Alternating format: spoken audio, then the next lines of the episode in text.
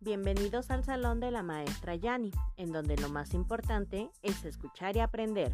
En este podcast hablaremos sobre temas relacionados con la educación.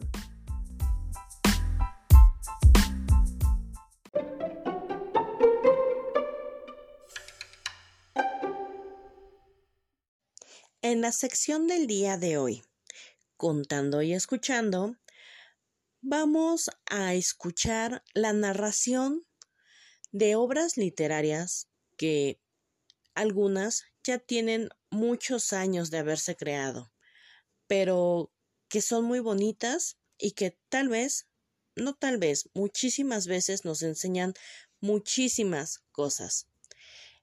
E incluso narraremos obras literarias están un poquito más actualizadas, que no tienen mucho tiempo que se publicaron, pero que simplemente son narraciones que nos dejan muchísimo aprendizaje para fomentar la literatura en los niños.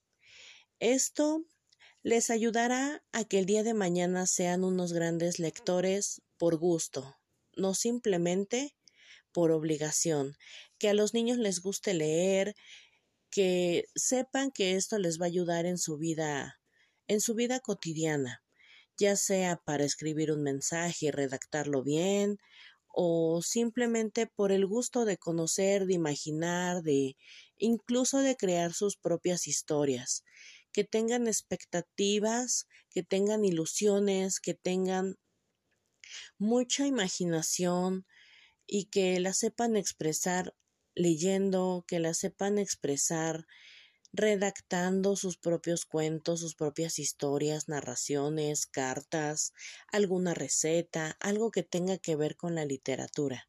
Así que vamos a comenzar y esta es la sección contando y escuchando.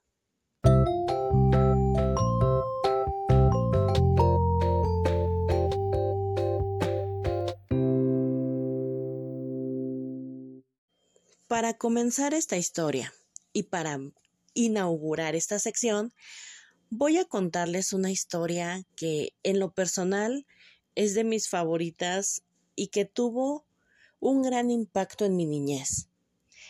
Esta lectura la conocí mediante el libro de primer grado.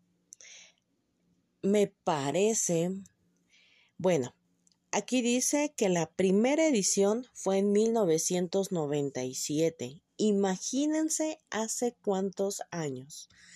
Pero esta historia me dejó mucho, mucho aprendizaje desde ese entonces.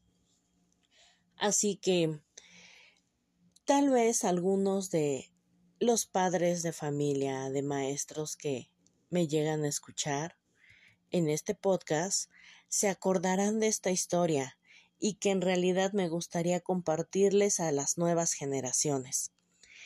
Esta historia se llama Paco el Chato. Yo creo que a muchos nos suena familiar o hemos hecho referencia de, ah, es que te pasó lo que le pasó a Paco el Chato. Y sí, a veces nos suele pasar. Así que vamos a comenzar, vamos a imaginar a este personaje. ¿Quién es Paco el Chato? ¿Qué hizo Paco el Chato? ¿Por qué me acuerdo tanto de él? Bueno, podemos imaginar que Paco el Chato es un niño con una camisa roja, un short azul, calcetas amarillas, tenis blancos, que tal vez tiene una mascota, un perrito amarillo con manchas negras. Su cabello de Paco el Chato es negro, es despeinado, está sonriente, es un niño feliz y sonriente. Paco el Chato vivía en un rancho. Al cumplir seis años, Paco debía entrar a la escuela. Imagínense, vivía en un rancho, su casita, vacas. ¿Qué más hay en un rancho? Burros, borregos, pollos. Pero bueno, a los seis años, Paco el Chato tendría que entrar a la escuela.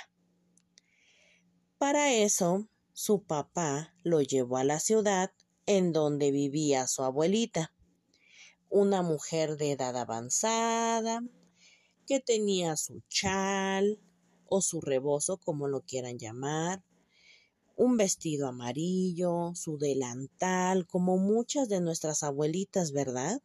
Lentes y bueno. Al llegar a la escuela, el primer día de clases, la abuelita le dijo, a la salida, me esperas en la puerta. Y lo dejó en la puerta de su escuela primaria.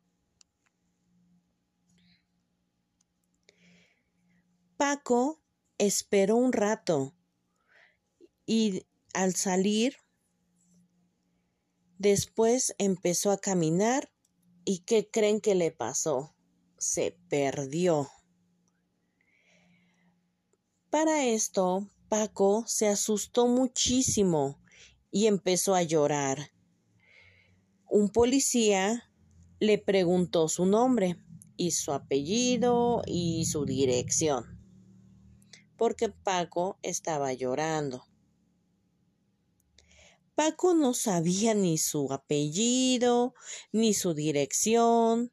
Es por eso que el policía llevó a Paco a la estación de radio para que avisaran que estaba ahí.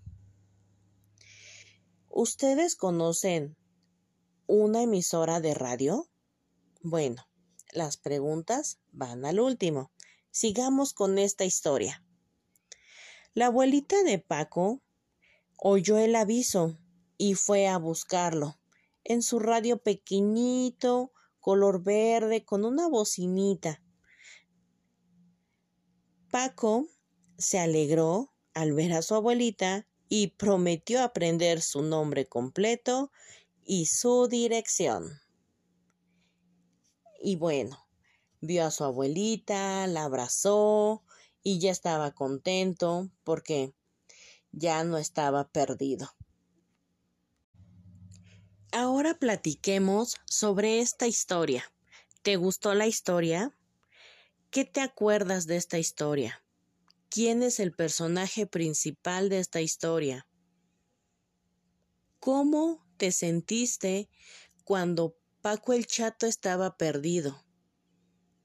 ¿Has pensado qué pasaría si llegases a estar en la misma situación que Paco el Chato? ¿Cómo te sentirías? ¿Qué harías para solucionar el problema que tuvo Paco el Chato? Considero que es importante que te aprendas tu nombre, el nombre de tus papás, de tu abuelito, tu abuelita, tus tías, de la persona que te cuida, incluso poderte aprender tu dirección, aunque sea la colonia o la calle, porque sí, es muy importante aprendernos todos estos datos que tenemos que saber. Así que reflexionemos sobre esta historia y también es importante saber mm, escuchar y atender las indicaciones y recomendaciones que muchas veces los adultos nos dan. Así que reflexionemos y como enseñanza hay que aprendernos nuestros datos para no perdernos después. Y bueno, como les comentaba, ¿Sabes qué es una estación de radio? ¿Has sido alguna? ¿Has escuchado el radio? ¿Has visto los cambios de la radio de hace muchos años a la actualidad? Y bueno, eh, comenta con tu familia sobre la historia de Paco el Chato y espero que te haya gustado. Gracias.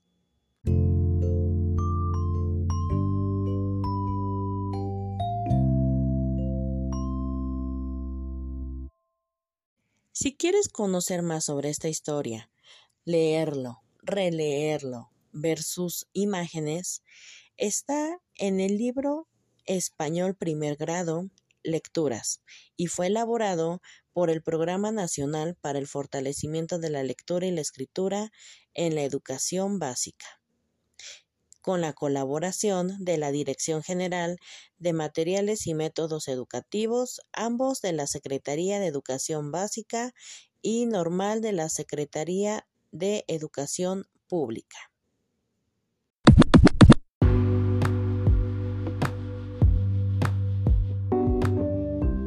Eso es todo por el día de hoy. Gracias por escuchar este podcast y nos escuchamos en el siguiente capítulo de El Salón de la Maestra Yani, en donde lo más importante es escuchar y aprender.